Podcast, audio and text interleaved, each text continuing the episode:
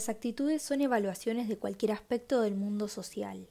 A menudo estas son ambivalentes. Evaluamos el objeto de la actitud tanto positiva como negativamente. Con frecuencia las actitudes se adquieren de otras personas a través del aprendizaje social.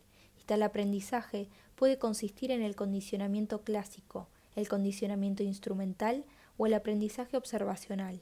Las actitudes también se pueden formar sobre la base de la comparación social, debido a nuestra tendencia a compararnos con otros para determinar si nuestra perspectiva de la realidad social es o no correcta.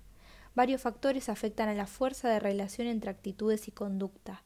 Estos incluyen los orígenes de la actitud, la fuerza de la actitud y la especificidad de la actitud. Las actitudes parecen influir sobre la conducta a través de dos mecanismos diferentes. Cuando pensamos cuidadosamente sobre nuestras actitudes, las intenciones derivadas de ellas predicen fuertemente la conducta. En situaciones en las que no podemos implicarnos en dicho pensamiento intencionado, las actitudes influyen sobre el comportamiento, moldeando nuestras percepciones de la situación.